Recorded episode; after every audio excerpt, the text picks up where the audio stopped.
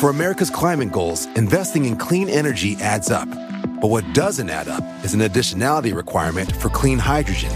Additionality would put an unnecessary and inequitable burden on domestic clean hydrogen producers and have serious consequences for America. America needs clean hydrogen, but an additionality requirement just doesn't add up. Get the facts at cleanhydrogentoday.org. Paid for by the Fuel Cell and Hydrogen Energy Association. Why? Why? If you Why? have T-Mobile 5G home internet, you might be hearing this Why? a lot. Why? Every time your internet slows down during the busiest hours. Why? Why? Because your network gives priority to cell phone users. Why? Good question. Why not switch to Cox Internet with two times faster download speeds than T-Mobile 5G home internet during peak hours? Okay. Stop the whys and visit cox.com slash 5G home for details. T-Mobile prioritizes certain T-Mobile phone users over home internet users during times of congestion.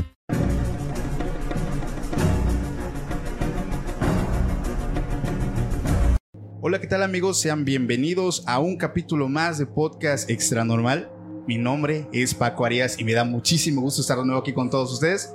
En esta ocasión me encuentro con el gran David Igareda. ¿Cómo te encuentras, amigo? Oye, pues antes que nada, gracias, gracias por lo del gran. digo por la, yo digo que hacer por la edad, pero no, pero la verdad muchas gracias. Este, yo encantadísimo de, de, de, estar aquí, de estar compartiendo, pues una nueva experiencia en estos temas que la verdad que cuando me enviaron la invitación le comentaba aquí este a Paco que eh, como yo dije, este, esto como que se me hace muy raro, pero ya cuando investigué dije, wow, la verdad, esta es un proyecto muy padre. Es cuando dije, sí, vamos a apoyar, vamos a hacer una colaboración. Y, gracias, la verdad, gracias por la invitación. Gracias, David. La verdad es que, te voy a ser sincero, como le digo a varias personas que he estado invitando, cuando inicio el proyecto, eh, se me ocurre invitar a varias personas aquí que son conocidas aquí de la región. Obviamente pensé en ti. Y pues me da muchísimo gusto que te des la vuelta. Gracias por haberte dado la vuelta.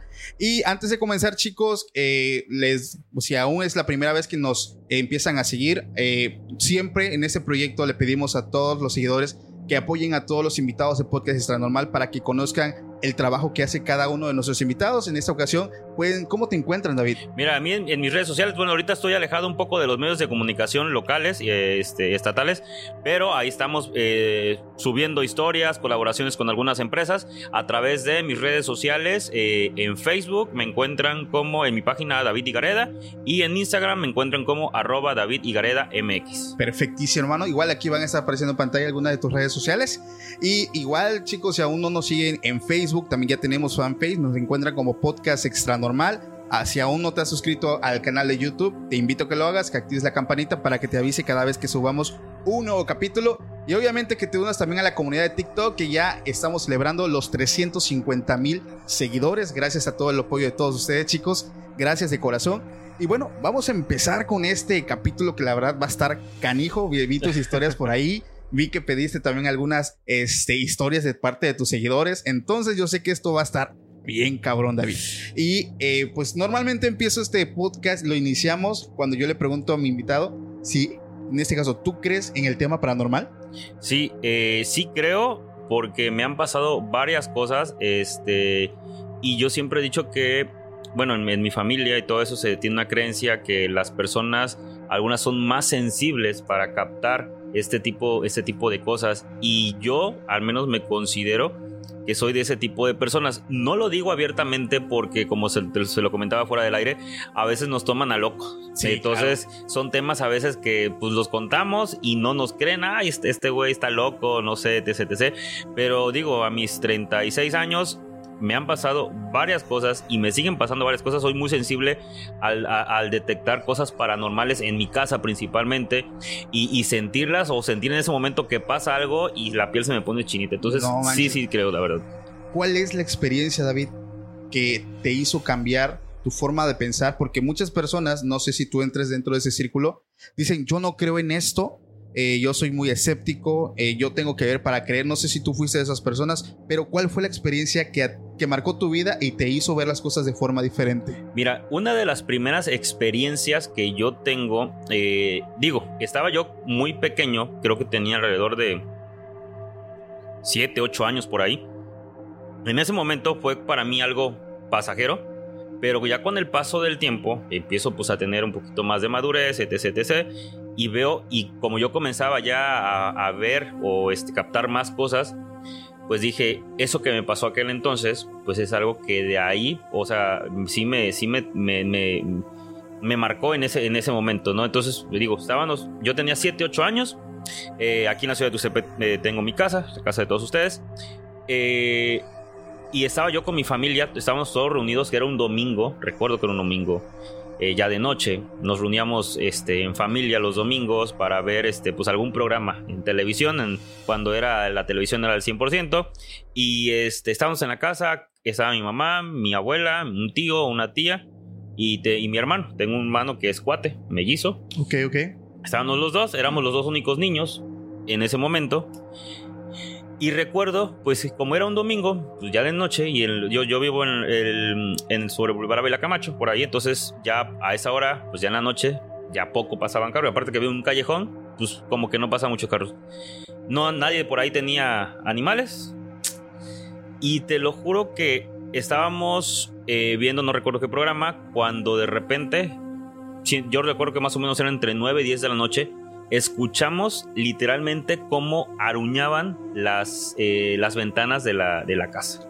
No manches. Y no fue una vez. O sea, ahorita lo dije. Sí, sí. y sí, y sí me- no, o sea, te lo juro, lo siento otra, o sea, el escalofrío. Era, eh, fue una vez. Aruñan, así como tipo, no sé, Freddy Kru- Krueger. Ah, sí, sí, con sus garras, ¿no? Se, se escuchaban. Entonces, ponte que aquí adelante estaba el, el televisor. Nosotros estábamos sentados en la sala y atrás de nosotros estaban, están, están las ventanas porque sigue siendo están en la casa. Como las que están aquí, básicamente. Ándale, así, así.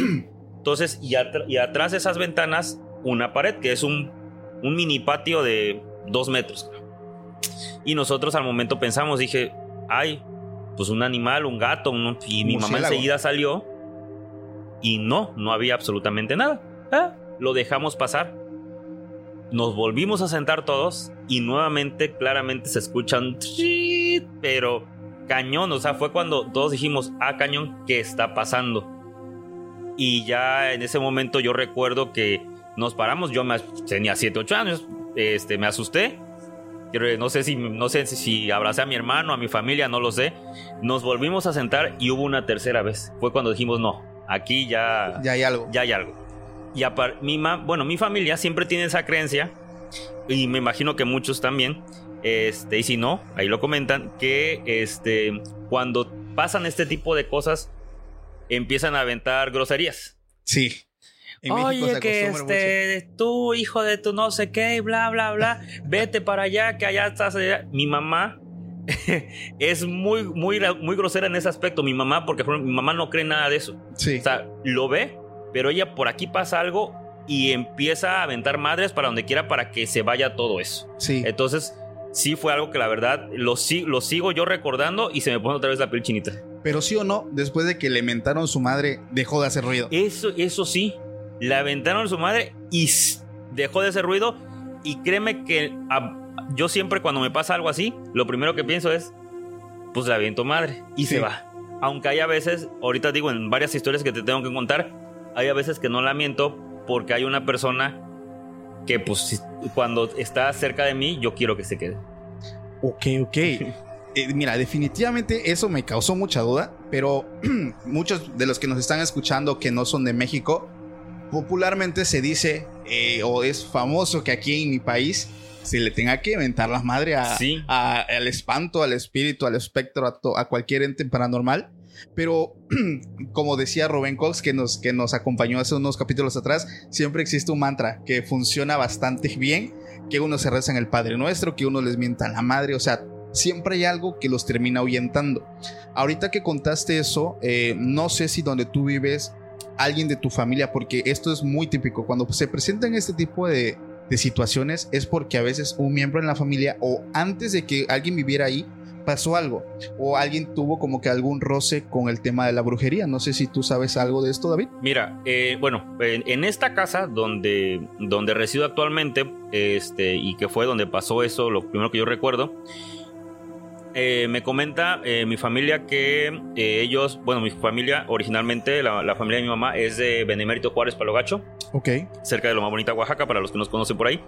Eh, entonces ellos llegan creo que por el año de 1980, 79 por aquí, a esta zona de tu, a Tuxtepec, y ese eh, callejón en aquel entonces era un terreno baldío.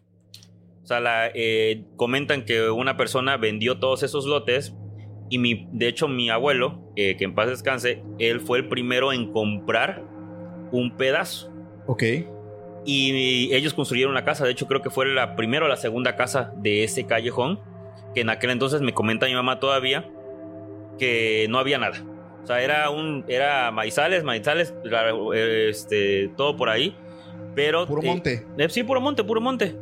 Con el paso del tiempo llegó una familia al lado que si no mal recuerdo, ellos sí creían en esas cosas. Porque yo recuerdo como que a veces que mi mamá es que doña, doña este, Sutana, Mengana, no recuerdo cómo se llamaba, este, pues es- ese tipo de cosas. Entonces, Es que a veces pasa mucho que cuando las personas tienen roces con el tema de la brujería, eh, se, se tienden a, a- a vivir o a presentar situaciones paranormales. Aquí en esta colonia, digo, entraste y, y la viste porque para los que no lo sepan, mi colonia está bien macabra. O sea, muchos de mis Le decía a David que cuando ah, envío invitaciones a, a las personas y es la primera vez que vienen aquí a su casa, este, me dicen que antes de llegar como que tienen el presentimiento de que están en un lugar peligroso. ¿Qué onda? Porque eh, eh, pues es que ya a estas alturas y en estos tiempos ya no, ya no Ya- sabemos qué onda. ya no se sabe, ¿no?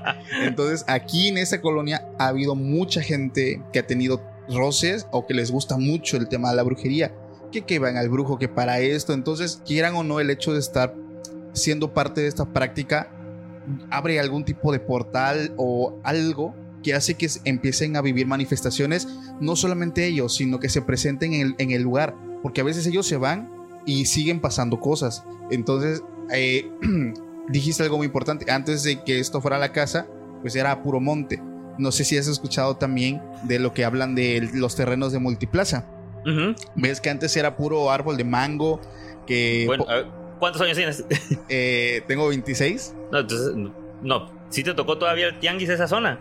Ya no, ¿verdad? Eh, no, pero me tocó ver fotos. Ah, no, o sea, yo, por ejemplo, soy del, del, de- digo, del año de... Yo, yo nací en el 85 y recuerdo que cuando te- ya tengo noción del tiempo, en el año 90, toda esa parte era un mangal Sí. que yo, me, yo recuerdo y no existía nada, o sea, y yo sí la recuerdo así con puro árbol. y este y yo decía, "Ah, algún día esto se va a poblar y, y toda esa parte era un tianguis y ahí andábamos siempre en la mañana, este, los domingos en la mañana comprando el tianguis, pero poco a poco se fue y hay muchas historias en esa parte. Bueno, al- pues yo estuve trabajando en una tienda departamental muy conocida de esa zona. Y esto, no sé, no me recuerdo si ya lo conté anteriormente. Entonces, hay un departamento que es el departamento de niños, donde están las literas y los Ah. juguetes. Y pues en esta tienda, como es muy prestigiosa, tienen eh, personal de limpieza que antes de abrir limpian y ya antes de cerrar vuelven a limpiar. Entonces, una mañana yo voy caminando, iba para mi oficina y veo a mucha gente reunida. Y me llama la atención y me dicen, ven Paco, ven. Y voy para allá y dicen, mira, er- eran como las diez y media, apenas la tienda se iba a abrir. Acababan de limpiar, o sea, estaban limpiando y notan que habían unos piecitos con lodo, chiquitos, como de un niño como de 2, 3 años. Y seguíamos la secuencia, se nota que estuvieron jugando entre las camas y van sobre una pared y ahí terminan las huellas. Entonces, eh, digo, se me hace curioso porque a veces este tipo de experiencias, igual como la que tú viviste, antes, o sea, era puro monte donde la gente acostumbraba, eh, digo, aquí en Tuxtepec, güey, se acostumbra un chingo a que la gente eh, vaya a esos lugares a botar amarres, a hacer cualquier tipo de, no sé, de tema de la brujería. Pero esa vez a mí me impactó porque pues ese terreno antes era puro árbol de mango. Y, y popularmente se dice que los famosos chaneques o aluches viven eh, como que en, en estos árboles que son de mango. Entonces ahí es donde nosotros, y hasta la fecha, eh, se siguen viendo esos, esos piecitos. O sea, hasta el día de hoy. Yo, de hecho, esa experiencia que, bueno, esa experiencia que estás contando, yo la sabía. No, o sea, la creo. Pero di, y de hecho vi unas fotos porque creo que alguna vez se viralizaron en, en Facebook, que si no mal recuerdo subieron algo. Sí, Y este, Eh, y sí, porque porque también te, este, tuve pues varias colaboraciones con esta empresa donde trabajaste o donde trabajas. eh, y me contaban algunos de tus compañeros lo que había pasado. Yo dije, wow.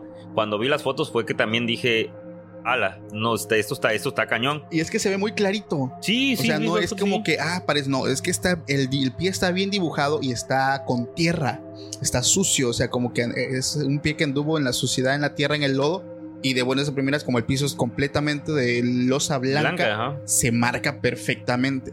Entonces, digo, yo sí creo en el tema de los chaneques, definitivamente. Roger también tuvo experiencias con los chaneques. Ahí le escondieron un teléfono por más de un mes. Y entonces estuvo muy fuerte, David. No Y, sé. y- y fíjate que todavía en el. En, en- bueno, independientemente del tema de departamental, en este lugar, en la plaza, eh, bueno, tengo un, tengo un conocido, un amigo, este, que trabajó como, creo que de seguridad, me parece, y se quedaba en las noches. Y me contó por ahí varias historias que sí. O sea, eh, de hecho, pues el rumor, ¿no? Que dicen la niña o el niño es de- una de- niña lo que dicen que. de, de multiplaza, ¿no? Este, y dijo que sí, o sea, él me contó varias veces que sí, o sea, movían cosas, se escuchaban las risas, se escuchaban que andaban paseando por todo, por, por todos los pasillos de aquí. Y que en realidad, o sea, sí, o sea, que muchos, pues ok, ya como quedó, pero los nuevos que entraban a trabajar en, en las empresas en- de- que están en la plaza, pues les daba como un po- poquito de miedo, ¿no? Y es que en esta empresa donde yo, donde yo estaba, este, sí había personal nocturno. Y solo se quedaba uno. Y yo platicaba con él. Porque aquí te voy a contar una historia que esa no tenía planeado contarla, pero me acabo de acordar. Eh, él hace, me parece que son tres rondines en todas las noches, porque hay partes en el techo donde hay sensor. Y él lleva un aparatito que es la forma en la que este, sus jefes saben que está dando los rondines.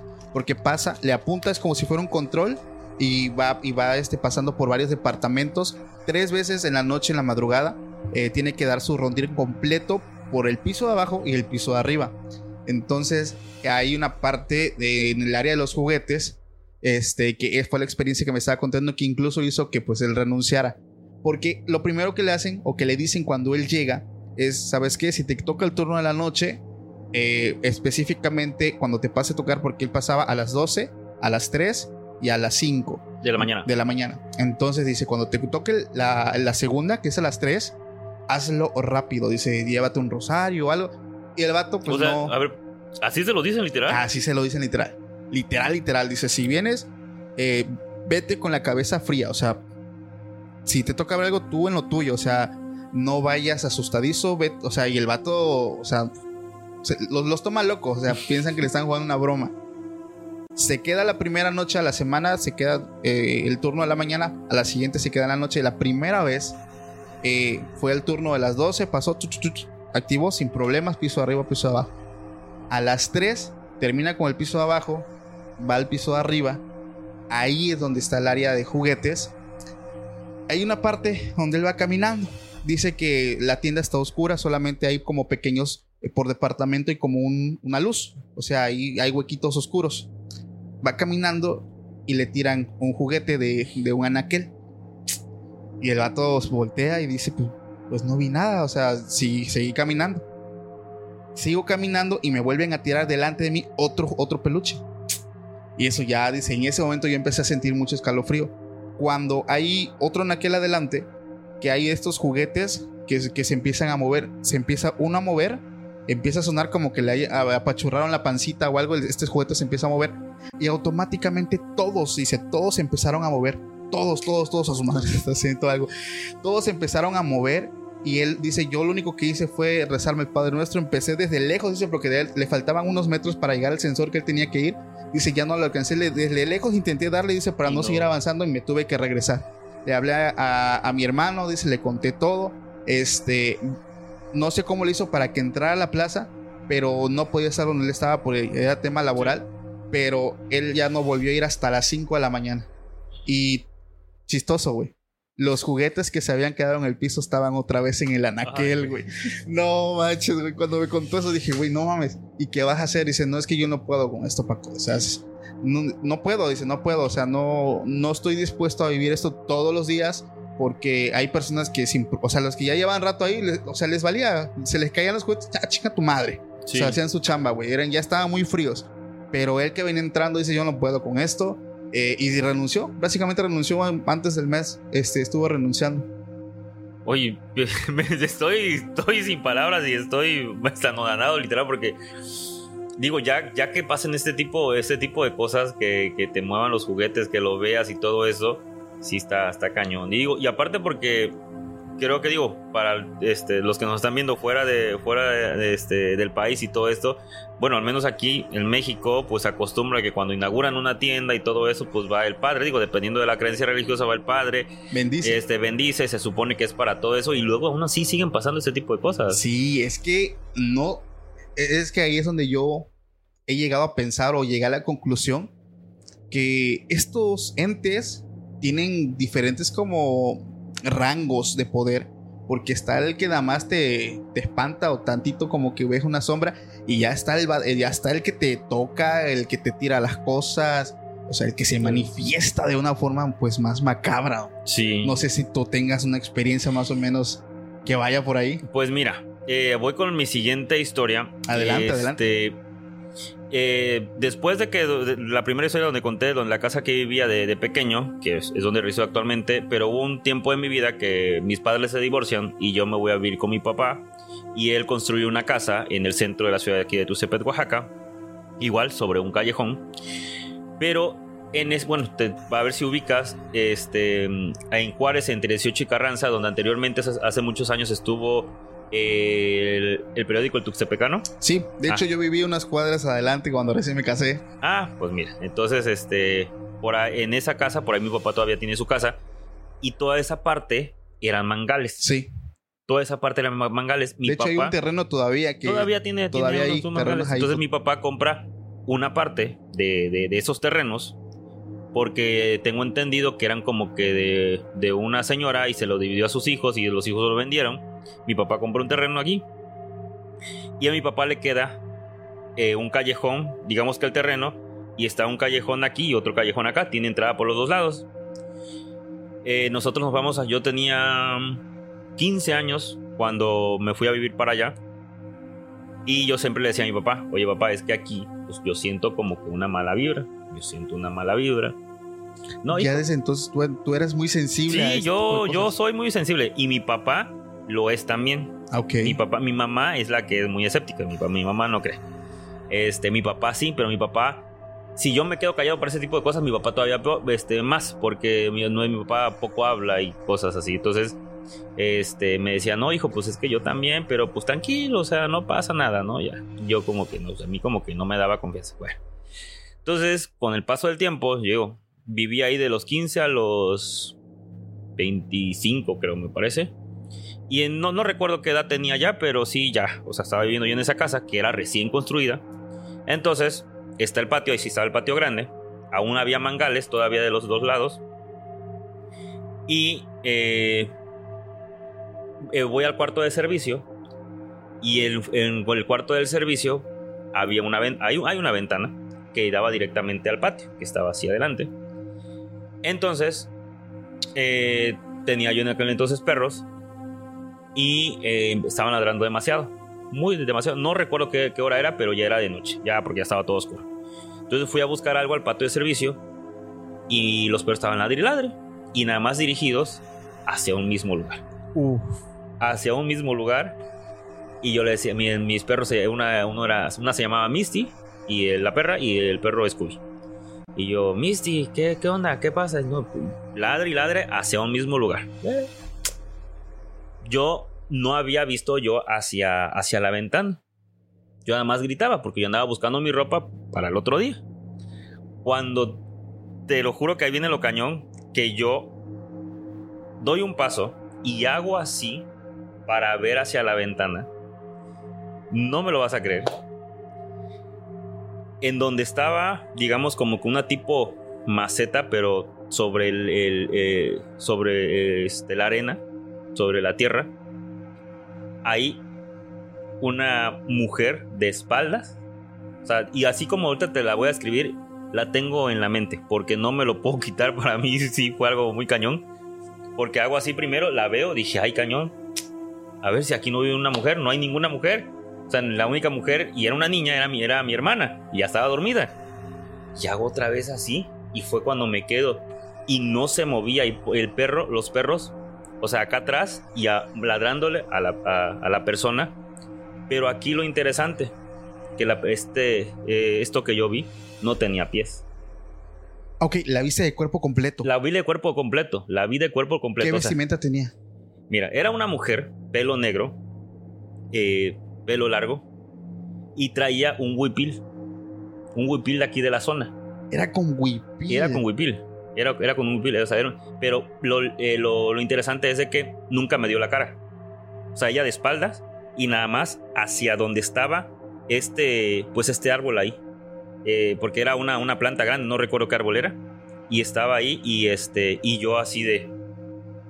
Yo en el momento no supe qué hacer. Le hablé a mi papá. Y grité, papá, oye, que mira, que no sé qué. Mi papá sale corriendo sobre cámara y ya en lo que en lo que mi papá llegaba hacia donde yo estaba, yo otra vez aquí venía, o sea, de- la ve- y la veía y ahí estaba y los pelos no, se- no- no se callaban. iba. No se iba. Cuando llega mi papá y empieza a prender luces, desaparecí. A la madre, cabrón. Me, me generas varias, varias dudas. Este, no, eh, o sea, sin duda te creo porque sé la magnitud de esto, pero me surgen tantas dudas. La típica mujer, pero el huipil, güey. Bueno, ahora ahí yo no me quedé con la duda. Yo dije, aquí hay algo. Y le pregunté a mi papá, oye papá, ¿quién vivió antes aquí? No, hijo, que mira que esta casa y este terreno y lo compré así así. Pero mi papá, que bueno, está la clásica vecina chismosa. Entonces mi- le cuento a mi papá lo que vi porque mi papá dice, ¿qué viste? No, pues este, vi esto, vi esto. Ah, ok, sale. Pasaron los días. Cuando de repente mi papá llega del trabajo y me dice, oye, hijo, este, a ver, ya platiqué con la vecina, que era la que vivía del lado eh, sobre la calle principal, sobre la calle Juárez. Y este, y ya le, le platiqué yo a la vecina lo que habías visto. Y pues da la casualidad que hace mucho tiempo, en esta, o sea, en este pedazo de terreno, allá más adelante, había una señora que practicaba la brujería. Y así como tú me la describiste, se la describió a la vecina porque ella la conoció. Y era así, o sea, con su huipil, su cabello largo. Y este, y pues que precisamente en esta, en esta parte donde tenemos la casa, ella venía a enterrar las cosas que hacía de brujería. A la vida. O sea, estabas en, en un. O sea, estoy. Bueno, la casa ahí sigue. Ajá, ajá, ajá. Mi papá actualmente vive solo ahí en eso, porque ¿Y ya él digo no ha todo. tenido experiencias? Sí, él me dice que sí, pero pues como ya es una persona mayor, o sea, ya él así como que, ah, ok, ya como que se acostumbró, no lo sé, Sí. o no me las quiere contar como tal. Yo cada vez le- que le cuento que tengo algo que vi, o sea, él me cree, o sea, él, él, él- Sí. él siempre me cree, pero no es mucho de contarme las cosas que me le han pasado, él nada más lo único que me dice, yo sigo viendo las cosas en la casa, sigo sintiendo cosas en la casa, pero hasta ahí. ¿Y no ha ido algo, al- alguien a, a orar, a hacer algún Sí, tipo? ¿Se han ido? Eh, cuando me pasó eso, yo recuerdo que me regalaron agua bendita y por todo. a rociar. a rociar por todos. Y este. También fue un padre cuando este, recién este, eh, pues se construyó la casa. Fue un padre, ben- este, bendijo toda la casa. Y este, mi mamá, bueno, eh, las clásicas este, cañitas de cuando Semana Santa, las que Ah, venden los domingos, el día de Domingo de Ramos Sí. que ves que son benditas, entonces le platicé a mi mamá, mi mamá me regaló unas que se ponen, se supone en la puerta Ajá. para que no pasen los espíritus o todo eso, todo. entonces las, las pusimos, pero pues aún así, después de esto, me siguieron pasando más cosas ahí en la casa. Es que, a- a- a- bueno, eh, esto ya lo saben las personas que me han escuchado. Eh, cuando yo tuve la experiencia con mi esposa, cuando vimos a la niña, adelante hay una cuartería o departamentos en renta. En- eh, no sé si ubicas más. Por ahí enfrente hay un señor que tiene dos concesiones de taxi. Creo que sí. sí, sí, Entonces, enfrente hay una estética que es de una señora que está ahí. Mm, sí. enfrente hay departamentos. Yo vivía Sí. ahí. Y en esa calle, ¿cómo experimentamos nosotros temas paranormales? Y este, no quiero ser repetitivo porque ya me he puesto Paco, está repitiendo la misma historia de todos los capítulos. Pero es que los invitados no saben. Exactamente, pero los invitados no lo saben. A, en, a grandes rasgos, en una parálisis de sueño con mi esposa, vimos a una niña, los dos al mismo tiempo, estando en ese trance. que ese trance ya es escrito por expertos, que es eh, algo natural, pero yo no creo que sea, o sea, yo sí creo que tenga un origen, pero yo lo asemejo más a, a un ámbito sobrenatural, porque estando los dos en el cuarto vimos lo mismo, o sea, vimos lo mismo, incluso la secuencia. Entonces, en esa casa pasaban muchas cosas. Aquí en Tuxtepec hace mucho calor. eh, y esa casa era muy fría. Muy fría, literal. O sea, yo tenía un, el split y ni siquiera había necesidad de encenderlo porque el departamento era muy frío. Ahí fueron a hacer una liberación después de que nosotros vimos eso. Y chistoso porque la persona que fue, yo no le conté qué es lo que habíamos visto, porque vimos a un niño que quiso besar a mi esposa en la boca. Y cuando puso su carita con la de ella, le empezó a succionar. Y ella empezó a sentir que algo, o sea, que algo se iba de su cuerpo. Yo despierto, la despierto a ella, hablamos, vimos lo mismo, o sea, fue algo impresionante, hasta ahora es de las más fuertes que he vivido, pero yo le platico a una persona que es encargada de una iglesia evangélica, que necesito que vaya a mi casa a hacer una liberación. Una liberación es más fuerte que una que ir a bendecir, porque hace cuenta que la bendición es para como, ¿cómo te puedo decir? Como para encomendar la casa, pero la liberación es para sacar algo que ya está allá adentro. Entonces, este, yo no le dije qué pasó, le digo, necesito que vayan a liberar mi casa, que vayan, que vayan a orar. Dije, vayan a orar. Dije, vamos a ver qué es lo que me dicen. Empiezan, eso que yo vi, que era el espíritu o el- un ente de un niño, habitaba en mi cuarto. Pero era tan fuerte, David, que se pasaba de paredes a paredes. O sea, era, era, era muy descarado porque se dejaba ver. O sea, te levantabas en la noche y veías, a pesar de que estaba oscuro, veías una mancha negra, tan negra que era tan visible. Y se te pasaba de un lado a otro. O sea, era muy descarado, güey. Y ya, dijeras tú, te familiarizas o te Sí. acostumbras y eh, me da igual. O sea, no ni te pelo, o sea, me, me vale. Pero después de esa experiencia que tuve, que estuvo muy fuerte porque ya intentó hacerle daño a mi esposa, o sea, ya intentó atentar contra la vida de alguno de nosotros dos, dije, no, o sea, ya entonces aquí tengo que poner un alto. Eh, van, oran, pero termina siendo una liberación, porque se empieza a sentir el ambiente pesadísimo y se dirigen al cuarto inmediatamente como si hubieran visto algo. Y allá se enfocan, enfocan, enfocan, reprenden y salió. Y me dice, eh, Paco, dice, sacamos algo de tu cuarto, algo, una sombra pequeña. Se fue, pasó por acá y salió. La acabamos de ver, se fue. O sea, yo, o sea, lo asemejo mucho con lo que yo vi. Y David, a partir de ese momento la casa era otra. El ambiente era muy cálido, o sea, todo, todo, todo.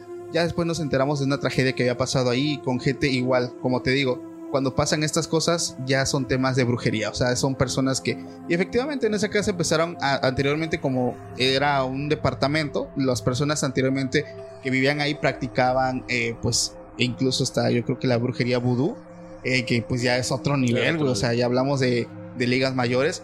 Pero siempre cuando pasan estas cosas, como tú lo dices, imagínate que la doña de Huipil, güey, Sí. para los que no conozcan el huipil, porque hay personas que nos, ven de otro país, es, el, es un traje o una prenda regional eh, mexicana. Se puede decir que cada estado, eh, no, ¿es en Oaxaca o Es, eh, en Oaxaca. Ajá, el- mayormente varios municipios tienen como que... Su eh, vestimenta. su vestimenta representativa. que es muy tradicional, es bordado a mano, o sea, es muy bonito, una cultura muy padre. Y, eh, y, bueno, y aquí en la, en la zona del Papolapan, pues cada, cada municipio tiene su huipil. ¿no? Tiene Entonces, su huipil. Digo, no te puedo decir ahorita qué huipil era. Ah, no, manches, Pero era, demasiado. sé que era un huipil de aquí de la región.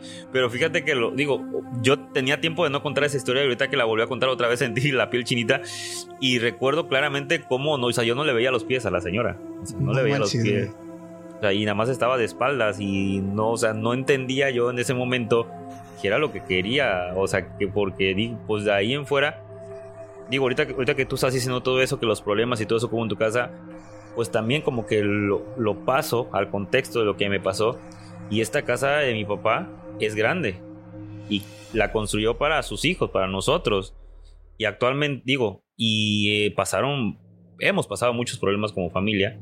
Ya mi papá, de ahorita cada uno, ya estamos grandes y cada uno, este, mi papá siempre la, eh, su sueño era de que siempre viviéramos con él y pues actualmente las recámaras están ahí de cada, de cada uno de sus hijos y está él y cada, cada recámara está como, como la dejamos.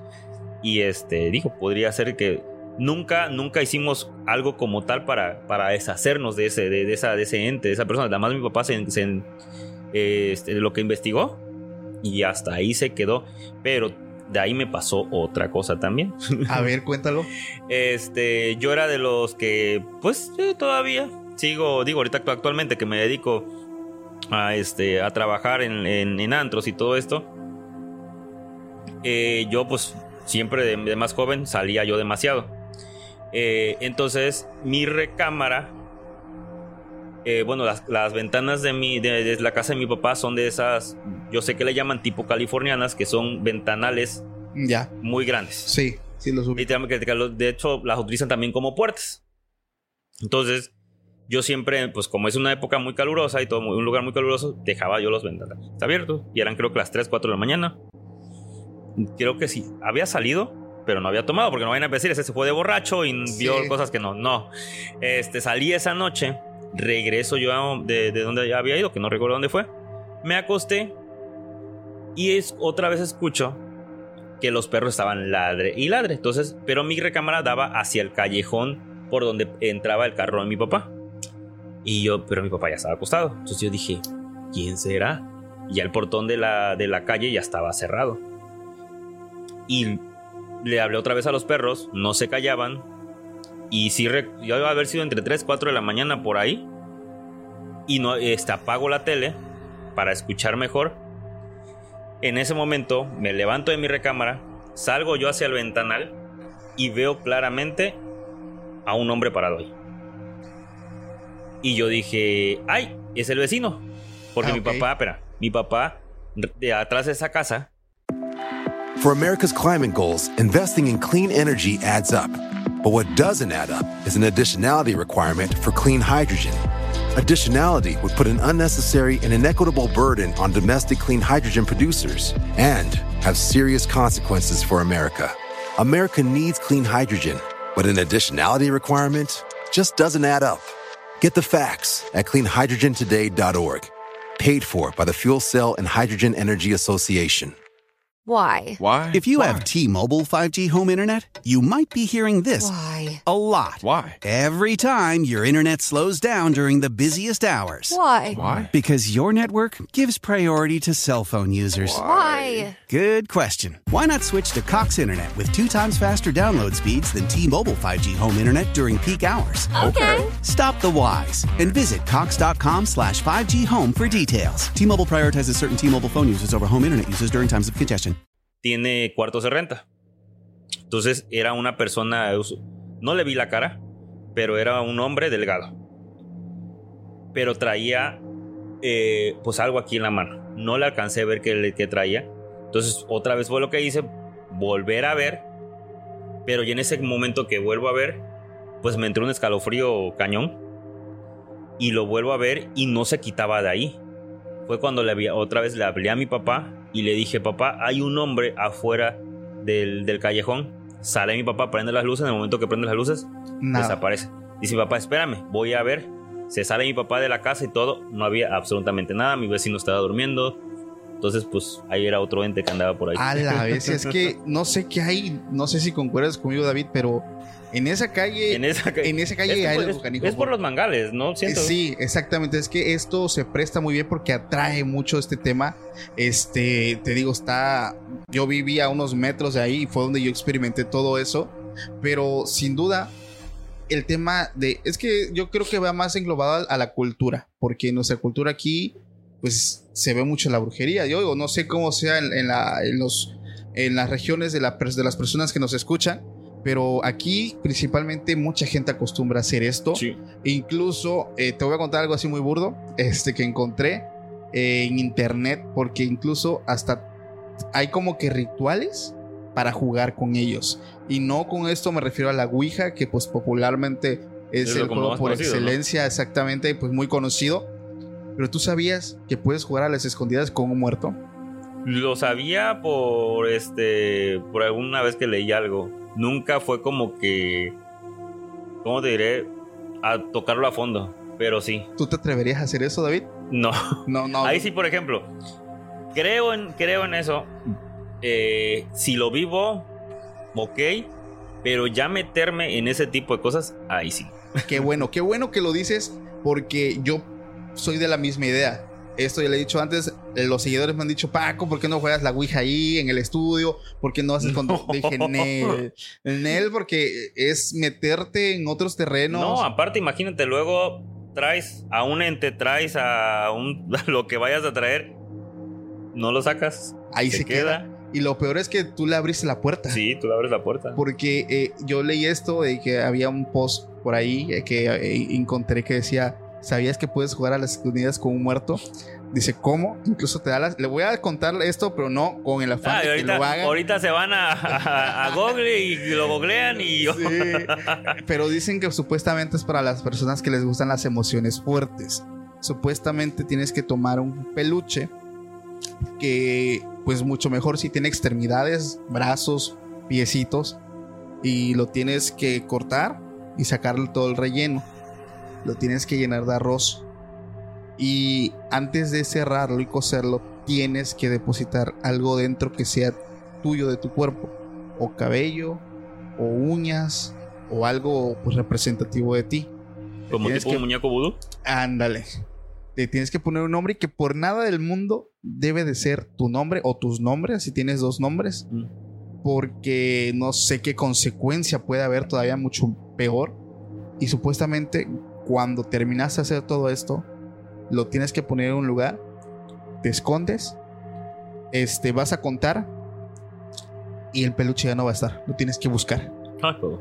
Entonces, digo, es algo que leí, que les quería compartir de forma informativa, no para que vayan y lo hagan, porque yo soy de la idea de que si juegas con fuego, te vas a quemar. Entonces, pues para qué buscarle tres pies al gato, porque hay personas que incluso atraen cosas sin, dijera el chavo, sin querer queriendo. Te voy a contar una anécdota que me contó un seguidor, porque para los que no lo saben, yo recibo todas sus experiencias por medio de Instagram. Si aún no me siguen, pueden ir y enviarme su experiencia. Ya saben cómo estamos como podcast extra normal. Había una persona que me dice, Paco, te quiero contar algo que me pasó. Eh, sin querer queriendo, eh, metí a un ente a mi casa. Digo, ah, caray, a ver cómo está eso. Y me dice, yo soy recolector de basura de la Ciudad de México. Eh, y pues nosotros acostumbramos, digo, vamos por todas las calles, va el camión de basura, vamos echando toda la, basura que vamos escondiendo, que vamos recogiendo, perdón. Y en una de esas, en un, en- llegamos a una casa, dice que eh, es curioso, tenemos nuestra ruta, pero había una casa que no había prestado la atención o no sé qué onda, pero no la había visto, dice. Entonces tenían un botecito afuera, estaba el bote de basura, pero estaba vacío. Entonces digo, pues ahí lo dejo, pero se me ocurre asomarme al bote y había un collar muy bonito eh, de oro. Dice, digo, eh, lo vi, dije, acá es oro. Y lo agarró, no sé qué prueba le hizo de rápido y se dio cuenta que era oro. Incluso le vio el quilataje, no me dijo de cuánto era. Pues agarre y me lo meto a la bolsa, ¿no? Y él sigue. Se lo lleva a su casa, lo lava y dices que está muy bonito el collar, la verdad estaba bien padre. Pero lo, digo, lo chistoso es que estaba un bote de basura vacío, solamente estaba ahí el collar. El vato lo cuelga en su espejo y se va a hacer sus actividades. Pero él empieza a experimentar, David, un montón de cosas paranormales a partir de ese momento. Eh, algo muy característico es que sus vecinos le decían que había olores fétidos que venían de su casa. O sea, él vivía en, un tipo, una vecindad. Y la gente le decía, oye, ¿qué tienes ahí que huele muy mal?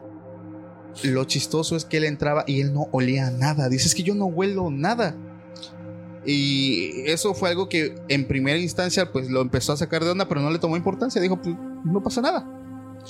Pero esto se empieza a poner más, más fuerte. Llega a su casa y tiene una experiencia como la tuya. En las noches eh, dice que él no es de las personas que tengan lo que es la parálisis de sueño. Hay personas que nunca en su vida lo han tenido y qué bueno que no lo han tenido, pero habemos quienes sí lo hemos tenido muy recurrentemente. Entonces dice, yo no soy de experimentar eso, pero a partir de ese momento empiezo todas las noches a tener esa- esas pesadillas, que se me sube el muerto, y siempre veía a un tipo alto al lado de su ventana, alto, alto. For America's climate goals, investing in clean energy adds up. But what doesn't add up is an additionality requirement for clean hydrogen. Additionality would put an unnecessary and inequitable burden on domestic clean hydrogen producers and have serious consequences for America. America needs clean hydrogen, but an additionality requirement just doesn't add up. Get the facts at cleanhydrogentoday.org. Paid for by the Fuel Cell and Hydrogen Energy Association. How powerful is Cox Internet? So powerful that one day, your daughter will be able to simulate a soccer match against some of the world's best players right from your backyard. Get gig speeds powered by fiber from Cox. It's internet built for tomorrow, today. Internet delivered through Cox's hybrid fiber coax network. Speeds vary and are not guaranteed. Cox terms and other restrictions apply. Que se estaba, que lo estaba mirando todo el tiempo. Entonces, eso nada más fue como que la punta del iceberg, porque a partir de ahí vienen un montón de cosas paranormales que él empezó a experimentar en su casa y él llega a la conclusión que era el collar. Entonces, él intenta romperlo y no puede. O sea, no puede, no se puede romperlo. Este, intenta deshacerse de él, lo botó en, en- en su basura.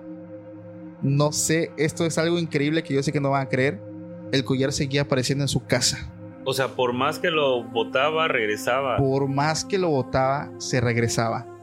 Eh, me dijo Paco, no sé si me creas, esto era algo muy fuerte. Yo llegué a llorar. Este, me acerqué a muchos sacerdotes, pero no le ayudaron. Este, le comentó cómo estaba, le dijeron que pues él aparentemente había metido, le había abierto la puerta a su casa a un, no a un ente, se le conoce como potestad, Mm.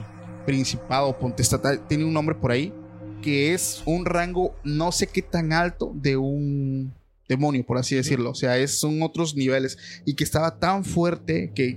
O sea, yo lo asemejo, ¿sabes cómo? No sé si viste Harry Potter como un Orocruz. mm. O sea, algo, así. a- o sea, ese collar tenía algo que estaba súper mega poderoso y que otras personas ya se habían in- intentado deshacer de él. Afortunadamente se logra deshacer de él acudiendo a unos centros de oración. Pero después de eso dice que él seguía, ya no con el collar, pero seguía viendo y viviendo todo eso. Y poco a poco se fue eh, alejando de su vida todo esto. No sé qué opinas tú de eso, David. Pues fíjate que, o sea, sí, me, ya haber, este, he dejado pasar o entrar por, no sé, pues no, eh, no lo, me imagino que obviamente no fue intencional, no, obviamente no, pero digo, este, haber hecho algo así, pues sí es como que muy caño. Ya, o Porque sea, ahorita también está de moda, no sé si tú navegando ahí por alguna, alguna tienda de e-commerce hayas visto el famoso anillo del rey Salomón, no. porque es otro que también están comercializando bastantísimo. O sea, para dejar pasar a un... Eh, o sea, supuestamente tú lo compras y te dice que estará listo tantos días después de tu compra, porque después de eso ves que tienes el chat con el vendedor, Eh, después de que haces la compra ya tienes el chat y ahí es donde tú le dices lo que quieres que te dé el anillo. O sea, ya sea poder, dinero, fama. Entonces se hace un ritual no sé de cuántos días y hasta que está listo te mandan te mandan. el pedido. Algo chistoso es que hay un chingo de gente que lo compra. güey. Digo, aquí viene las dos partes. Las personas que, ok, sí, sale para las personas que creen en todo esto, ¿sale? pero también cuántos charlatanes no van a salir. Exactamente. Ah, eso, eso una vez lo comenté porque me metí a la sección de comentarios y dice, oigan, ¿qué pasa si el mío ya perdió el poder? Dice, es que me metí a una iglesia evangélica, dice, le oraron a mi anillo, dejé de ir, dice, y ya no tiene poder, dice, ¿cómo le hago para otra vez tener el poder? Yo dije, no manches, güey, qué pedo. Digo, Pero bueno, sí lo hay, sí lo hay. Sí, hombre, entonces me sacó, a mí me sacó de onda, David. No, ¿Alguna otra experiencia que hayas Ay, tenido que nos quieras compartir? Sí, viene una muy fuerte. Adelante, esas me como- encantan. Que como tú comentas, eh, en este tipo de, de, pues de cosas paranormales, hay entes, hay fantasmas que pueden hacer el bien y que pueden hacer el mal. Eh, vienen para acá, siempre he dicho, por alguna razón. Por alguna razón. Entonces, ahí viene una experiencia, es, algo eh, que si me ven ahorita de- derramar una lágrima, es porque es algo muy fuerte para mí. Es, pasó con una persona, pues, y es mi segunda madre, que ya murió. Ella murió en el año 2013, era mi abuelita. Ok. Entonces, eh, pues todo, digo, todo el tiempo casi viví con ella. Ella eh, muere en el marzo del 2013 por una enfermedad. Ya era una persona pues adulta, una persona este, ya de Mayor. ochenta y tantos años. Ok. Y pero una persona muy fuerte. Entonces, cuando ella enferma, yo pues en ese entonces pues estaba yo tenía yo eh, 24 25 años por ahí. Ok.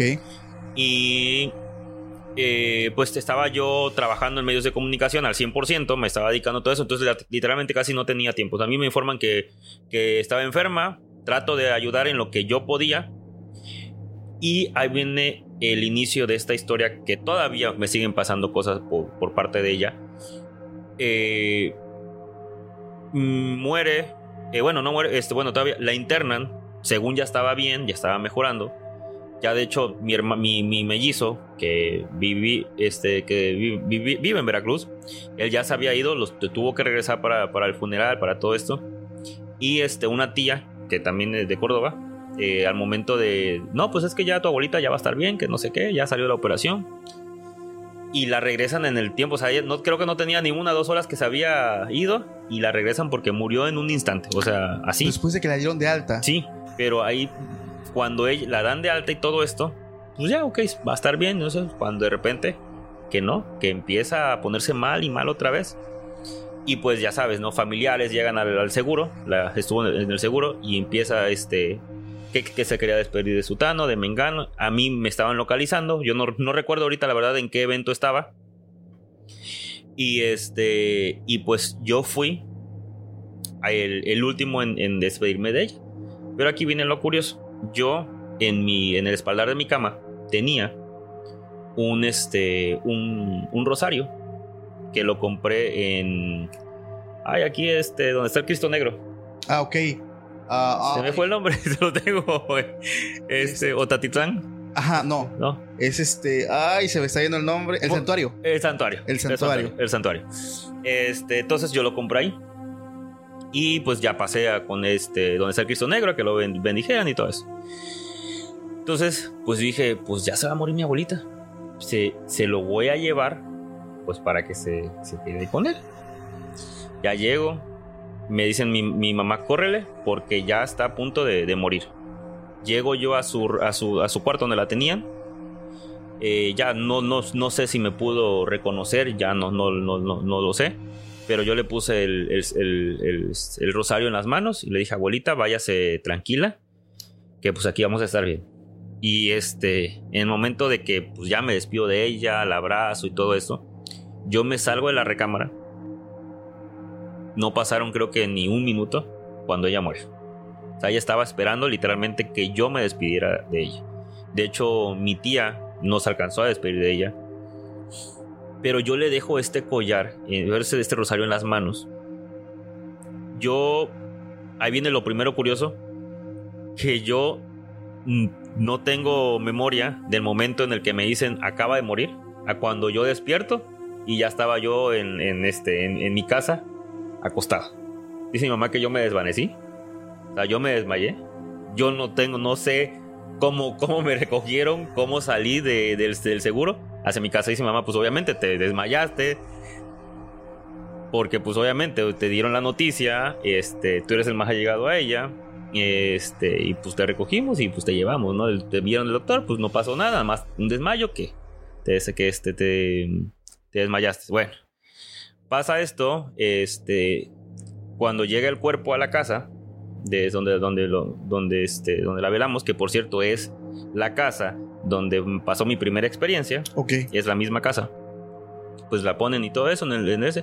Todavía este, de- antes de cerrar bien la caja, bueno, el, el cristalito, Sí. eh, dijeron alguien que se quiera despedir de ella antes, antes de que ya no la vamos a volver a abrir. Y yo les dije, yo estaba en la recámara de ella. Dije, sí, voy yo. Voy, todavía yo la abrazo, ya, o sea, ya al puro cuerpo. Y ella tenía el rosario todavía en las manos. Ahí se lo dejé. Mi mamá me dijo, es lo peor que pudiste haber hecho. No sé si tú sepas de esta creencia, que cuando algún familiar muere tuyo, no le puedes dar algo tuyo, porque si no te lleva. Y pues me estaba llevando. Ella muere en el este, este 2013, en marzo, yo me hundí en una depresión total porque yo soñaba con ella. En cada sueño era verla y decía, hijo, vente conmigo. Vente conmigo. eh, porque siempre, antes de que ella muriera, me decía, hijo, este, vente a vivir aquí a mi casa para que siempre estemos juntos, que esto, que lo otro. Yo sí, abuelita, después, después, después. Todavía un, un mes antes de morir, la última salida que la tuvo fue conmigo, que la llevé a una misa. Entonces, te digo, o sea, nuestra cercanía era demasiado. Era un vínculo que tenían ya. Yo me hundo en depresión, eh, alcohol, fiestas, eh, cigarros. Entonces, porque yo mi proceso de, de ¿cómo se llama? De, de duelo, Sí. yo lo viví así. Entonces las cosas se empiezan a agravar, porque pues yo iba al trabajo ya tomado. Digamos que es, es algo, la verdad, digo, van a juzgar, adelante, pero digo, todo, todos pasamos si- situaciones, ¿no? Tuve que tocar fondo, me internaron porque yo ya no, o sea, yo ya, yo, lo mío era yo que yo quiero irme con mi abuelita, yo quiero irme con mi abuelita. Dice mi mamá que me, que me internan, este, estuve en una, una clínica este, aquí en la ciudad de Tuxtepec, este, privada. Y pues ya que tenía yo mucho humo en los, En los pulmones, pues estaba yo anémico porque no comía. Este, y así, ¿no? Entonces, dice mi mamá que yo por las noches, cuando me tenían, pues, es- este, con suero, Con suero. mi oxígeno y todo, eh, que yo hablaba que yo estaba con mi abuelita.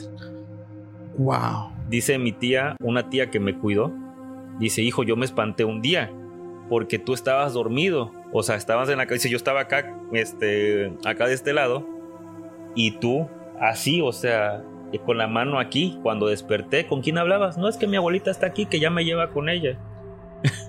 Wow. No manches. Eh, bueno, si quieres decir algo, porque todavía... Adelante. Adelante, adelante, adelante. Y entonces me, eh, me dan de alta en el hospital porque pues se supone que yo para los doctores ya había pasado lo mal. Pues no, yo seguía todavía con lo mismo. Entonces mi- la- mi- mis papás buscaron soluciones por, por donde quieran, ¿no? Entonces para esto encuentro, o tengo, bueno, eh, tengo, tengo una amistad todavía con la psicóloga Irari, no sé si la conociste, Irari Eh. Domínguez, ya no está ahorita aquí en la ciudad de Tuxtepec, Oaxaca, Ajá. era es especialista en hipnosis clínica Ok. Entonces ella supo de mi caso y me dijo, este, yo te, te atiendo, no te preocupes por los honorarios, yo lo voy a hacer porque quiero que salgas de ahí y porque te quiero ver bien. Y le dijeron a mi mamá, lo vamos a, a- a meter este, pues en, en un proceso de terapias, pero va a haber unas hipnosis. En esas hipnosis, la última va a ser muy, este, muy fuerte. Necesitamos que, que venga usted, porque su hijo, al momento de hacer esta hipnosis, vamos a desprender en esa hipnosis, vamos a separar ese vínculo entre su abuelita y entre él, para que él pueda ya hacer su vida. Eh, pasaron todas las terapias, bla, bla, bla, y esa hipnosis, la verdad, fue muy fuerte. Yo recuerdo eh, que, pues, me pusieron en la, en la silla esa de las clásicas donde te dan tus terapias y la fregada.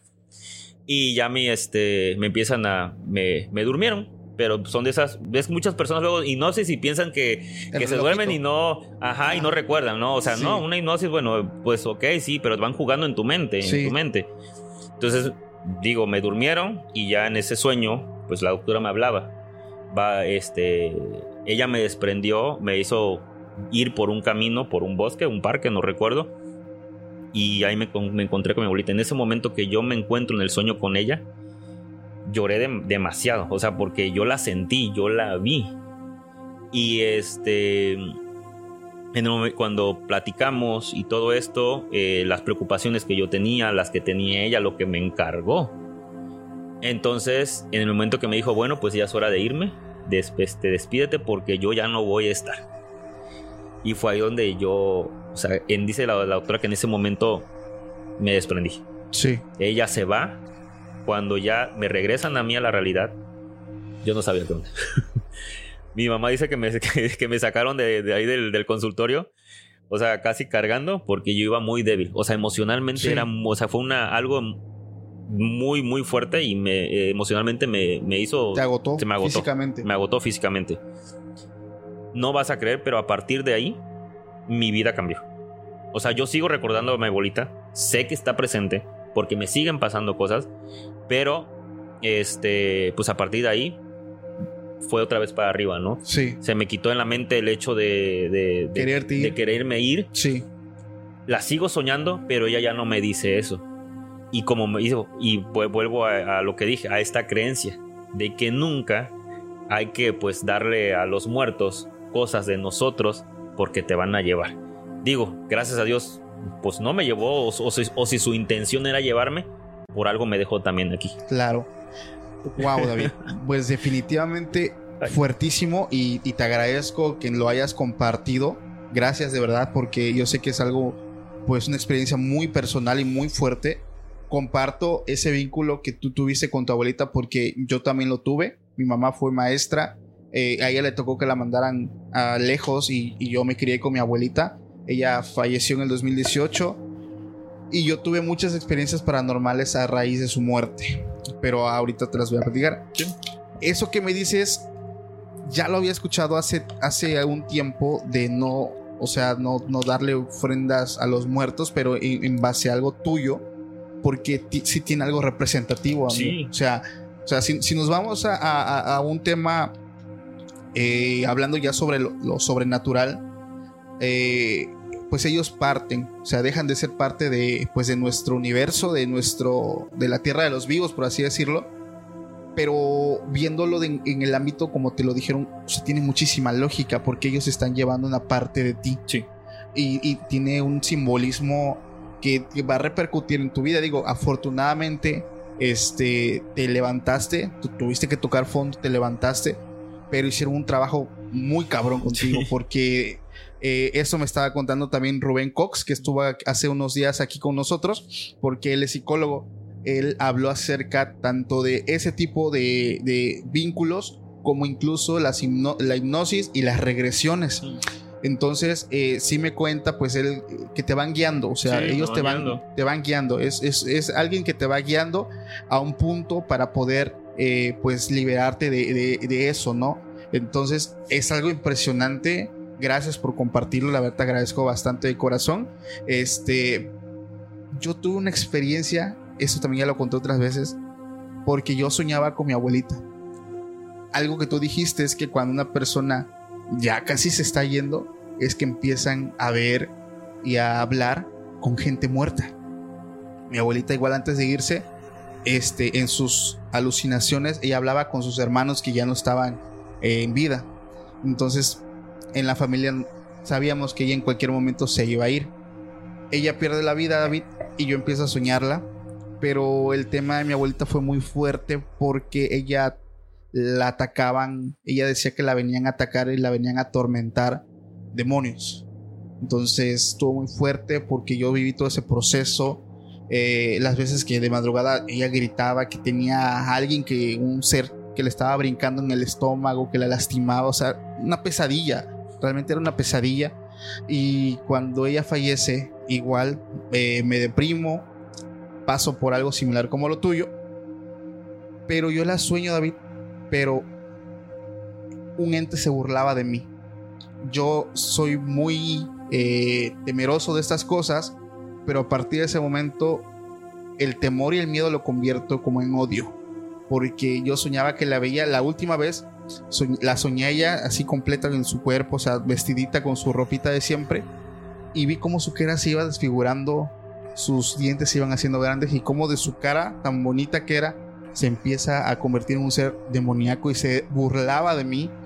Y yo en ese momento lo confronté, lo confronté con, ya no con miedo, sino con mucho, con mucho odio, porque me acuerdo que le dije, ¿cómo te atreves a tomar la forma de un ser amado y te burlas de mí? Y, lo empecé a confrontar. Y me di cuenta que cuando yo tenía ese tipo de experiencias y me daba miedo, lo veía y lo sentía más fuerte. Pero cuando yo decido confrontarlo, o sea, con todo el valor, se empieza a debilitar y se desaparecía. Afortunadamente ya dejé de tener esos sueños, pero digo, muchas, muchas, ex- muchas personas pasamos por diferentes procesos, eh, unos más fuertes que otros, pero sin duda alguna el tema de lo sobrenatural a muchos nos ha impactado en, y como decía Luz Montes también, ella me contó que también una persona muy allegada de ella ella decía que tenía dos números, o sea, dos teléfonos. Se tenía agregada en yo y yo. Se muere esta persona, esta persona intenta contactarla. Que a las tres y media de la mañana, uno de sus teléfonos decía llamando yo y el otro decía llamando, o sea, entran, entrando yo y llamando yo. Ella tuvo mucho miedo de contestar porque ella estaba segura que era ese ser que intentaba decirle algo, eh, no se atrevió, le marcó el teléfono de su hija y ahí sí contesta porque era su hija y solo escucha una respiración. Una respiración, una respiración. Y su hija nunca, nunca le habló. O sea, ella dijo, yo nunca te marqué, mamá. Entonces, cuando nosotros perdemos a un ser Ay. muy allegado, o sea, pasan tantas, tantas cosas, David. Sí. ¿Algo que nos quieras contar para finalizar el Pues capítulo? mira, ya para, eh, para fin- finalizar, este que tiene que ver todavía con el, con, el, con el caso de mi abuelita. Después te digo que ya me recupero y todo esto. Yo, yo la sigo soñando, te digo, y este está en mis sueños, pero ya, o sea, como, como si nada. Pero, pues, te, te comenté que cuando ella antes de morir, su sueño era de que yo viviera con ella en esa casa. Después de que muere, te digo, ya después de que me recupero, salgo de todo esto, bla, bla, bla. Pues dijo, dice mi mamá, pues vente a vivir acá. Yo eh, me vengo a, a vivir a su casa y su recámara de ella, yo la adapto a mí. Y es donde actualmente ahorita estoy viviendo. Ok. Lo interesante aquí, o lo, lo, lo paranormal, es de que, pues en estos años que yo he vivido ahí en, su, en, donde ella vivía, pues yo la veo, yo la, yo la siento, veo que está ahí. A veces me quedo yo en la casa, porque yo en la casa, digo, son, son tres pisos, y en el segundo piso está mi mamá, con, este, con mi tío y su esposo, yo estoy en la planta de abajo, está la sala, la cocina y todo eso. Entonces yo a veces me quedo solo y escucho claramente cómo se cae algún traste de la cocina o, o a veces eh, me estoy bañando y por, por nada más veo la sombra y siempre digo abuelita o sea yo a ella es lo que te decía yo este que a veces pues yo- mi mamá es de, de mentar madres yo no le miento a la madre yo le digo abuelita Es lo que Ah. me decías cuando iniciamos. Ya. abuelita, yo aquí ando, aquí estoy, no se preocupe. Y ya, se calma. Y no, te estoy, no sé, o sea, no me, no, no, no, no sé ahorita cuántas veces, pero son varias veces. O sea, que yo veo la sombra, la siento, este, donde ella tenía su ropa, se mueven las cosas, ¿Aún conservas tú prendas de ella? están en, están en el ropero de ella. Wow. Ahí están todavía. Hay muchas, hay algunas cosas que se quedaron aquí y ahí y que no quiero que las toquen.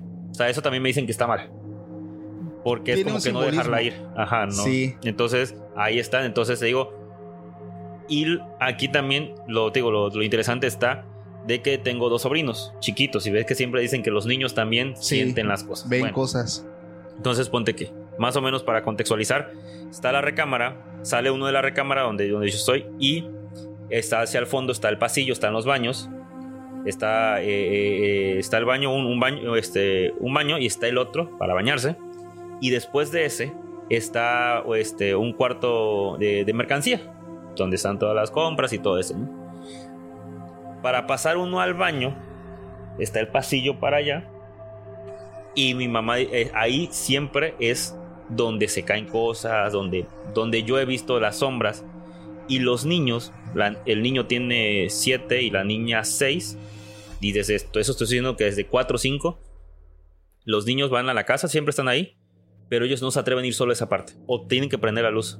Porque el- ellos me dicen, tío, es que ahí hay una sombra y la han visto. Y o sea, un día el niño salió del baño blanco, o sea, blanco de espantado. Sí. Entonces dice mamá, pues es que, o sea, ahí está, ¿no? Pero yo sí. le dice a mi mamá, es que hay que, hay que sacarla. Yo soy de la que, o sea, yo no la quiero que la saque. O sea, porque yo digo, está en su casa y ella sigue aquí. Digo, algo nos quiere decir que todavía no lo logro descifrar. Es que hace cuenta que, eh, bueno, eso va enfocado al tema de las energías, porque para ponerte en contexto, eh, hay una serie que se basa mucho en el tema de los muñecos vudú. Entonces, para alimentar al muñeco vudú, para que tenga efecto, se tiene que alimentar de la energía de la persona. Entonces, una prenda, eh, un peine, un zapato, es algo muy fuerte en temas de energía porque perteneció a alguien y de alguna u otra forma su energía está ahí. Mm. Entonces, esto lo asemejan mucho, por ejemplo, en más de brujería, para, para que esto tenga efecto. Porque lo toman de ahí, hacen el trabajo y como trae la energía de la persona, repercute en su vida de, de una u otra forma. Llevándolo a un contexto, eh, cuando mi abuelita murió, este, le dije a mi mamá, porque igual, mm, típico de las abuelitas, tienen su, su closet llenito de ropa, sus zapatitos, y yo ya no vivía ahí, y yo me quería quedar con una prenda de ella, porque tienen, o sea, lo recuerdo y hasta puedo oler su, su, su aroma, su perfume, entonces, pues, cuando yo estaba muy resentido, eso me llenaba, entonces, llego un día a la casa de mi mamá y le digo, oye, mamá, y la ropa, ya no hay nada. ¿Cómo? ¿Ya no hay nada? Lo saqué. Digo, pero ¿por qué yo me enojé bastante? Digo, pero ¿por qué yo quería? No, hijo, no. Y ella, fíjate, ella no sabe de esos temas, pero sí me dijo, no, hijo, porque no quiero que eso repercute en tu vida. Fue lo único que me dijo. Me, me enojé porque pues, yo quería conservar algo, pero ya después pasan los años y de alguna u otra forma como que encontré la resignación, no sé cómo decirle, pero hay personas, por ejemplo, que igual me lo han comentado por Instagram, que mandan sus experiencias, que conservan también, pero sí, como tú, siguen ellos experimentando cosas paranormales. Y digo, el tuyo, este, en tu tema, digo, está, es, no, no, es, no es tan fuerte ahorita, pero hay unas que si te contara lo que me han dicho, no manches, güey, o sea, son cosas ya muy fuertes, este, pero sin duda alguna, son cosas que nos ponen la piel chinita, nos ponen a pensar. Y la verdad, David, te agradezco un chingo, canijo, por darte la vuelta. Estoy seguro que aquí a los seguidores les encantó tu participación. Para, Pues, ah, para las personas que quieran conocer el trabajo que hace David, la verdad yo les recomiendo mucho que lo sigan. Eh, él es una persona pues muy profesional, realmente se dedica al tema pues del marketing, eh, tiene su página oficial para los que gusten conocer su trabajo. ¿Cómo te encuentran? Eh, como David Igareda en Facebook, fanpage, este, está David Igareda. Este, y aquí va a estar apareciendo, me imagino. Sí, aquí lo voy a Y estar en. Instagram, arroba David Igareda MX. Pues como lo decía Paco, este, mercadotecnia, eh, relaciones públicas, este, fotógrafo. eh, me amo la conducción y de hecho te quería decir porque digo que llevo como que desde un año ya separado de los medios de comunicación y estar frente a un micrófono me apasiona. Si aquí quiero, me sigo tendido dos, tres horas. no, sí. Entonces, la verdad, muchas gracias porque este, al, al haberme tomado en cuenta. Este, y pues que ahí, eh, a través de mis redes sociales, ahí este, siempre estoy en contacto con todos. Pues gracias, David. ¿Algo que nos quieras eh, agregar o Pues que a partir, creo que digo para las personas que pues están, eh, tienen ese tipo de experiencias que hay a veces que como un servidor me las quedo callado, pero creo que a veces siempre es bueno contarlos con- a alguien y que este, pues que lo digan, porque a veces también es malo quedárselo uno, sí, ¿no? no, no externarlo, ¿no? Como que conservarlo. Eh, qué bueno que, pues, nos, ahora sí que nos contaste, porque yo entiendo que son temas fuertes, eh, temas personales, y, Y te fíjate que muy pocas personas saben estas cosas que te conté y que les conté, digo, para, para a todas las personas, ¿no? Porque eh, luego con mis amigos, así como te decía, ¿no? Que nos toman, como nos toman a loco, cosas así. Entonces, créanme que, pues a todos nos pasa y esto pasa. O sea, no hay que, hay, muchos lo minimizan, Sí, pero de que pasa, pues pasa. pasa. Entonces- no me tomen a loco. No, no, no, definitivamente no. Yo siempre le he dicho, no hay experiencias eh, fuera de contexto, absurdas, porque pues todos experimentamos diferente la forma en cómo vivimos el tema de lo sobrenatural. Muchas personas lo experimentan de una forma, tú lo experimentas de una forma, yo lo experimento de otra forma. Y pues para los que no lo han experimentado, no demoran, estoy seguro, porque no es que les eche la sal, pero pues en algún momento ya les va a tocar. No, se, le va, se les va a poner la piel chinita, no va a poder dormir, pero... Sí, definitivamente. Entonces, chicos, gracias por haber estado con nosotros en este nuevo capítulo de Podcast Extra Normal. Si el video te gustó, ya sabes, por favor, me apoyas mucho dejándome tu like para que el algoritmo de YouTube pues, nos trate chingón como nos ha estado tratando. Ha estado recomendando los videos a muchas personas nuevas. Y si tienes alguna experiencia, te voy a pedir que nos las compartas por Instagram. También lo puedes dejar aquí en la caja de comentarios. Ahí voy a estar leyéndote. Mi nombre es Paco Arias y me dio mucho gusto estar de nuevo aquí con todos ustedes. Les mando un fuerte abrazo. Gracias David por darte la vuelta y nos vemos más adelante en un próximo video. Pásenla bien y que tengan excelente noche. For America's climate goals, investing in clean energy adds up. But what doesn't add up is an additionality requirement for clean hydrogen. Additionality would put an unnecessary and inequitable burden on domestic clean hydrogen producers and have serious consequences for America. America needs clean hydrogen, but an additionality requirement just doesn't add up. Get the facts at cleanhydrogentoday.org. Paid for by the Fuel Cell and Hydrogen Energy Association. Why? Why? If you Why? have T-Mobile 5G home internet, you might be hearing this Why? a lot. Why? Every time your internet slows down during the busiest hours. Why? Why? Because your network gives priority to cell phone users. Why? Good question. Why not switch to Cox Internet with two times faster download speeds than T-Mobile 5G home internet during peak hours? Okay. Stop the whys and visit cox.com slash 5G home for details. T-Mobile prioritizes certain T-Mobile phone users over home internet users during times of congestion.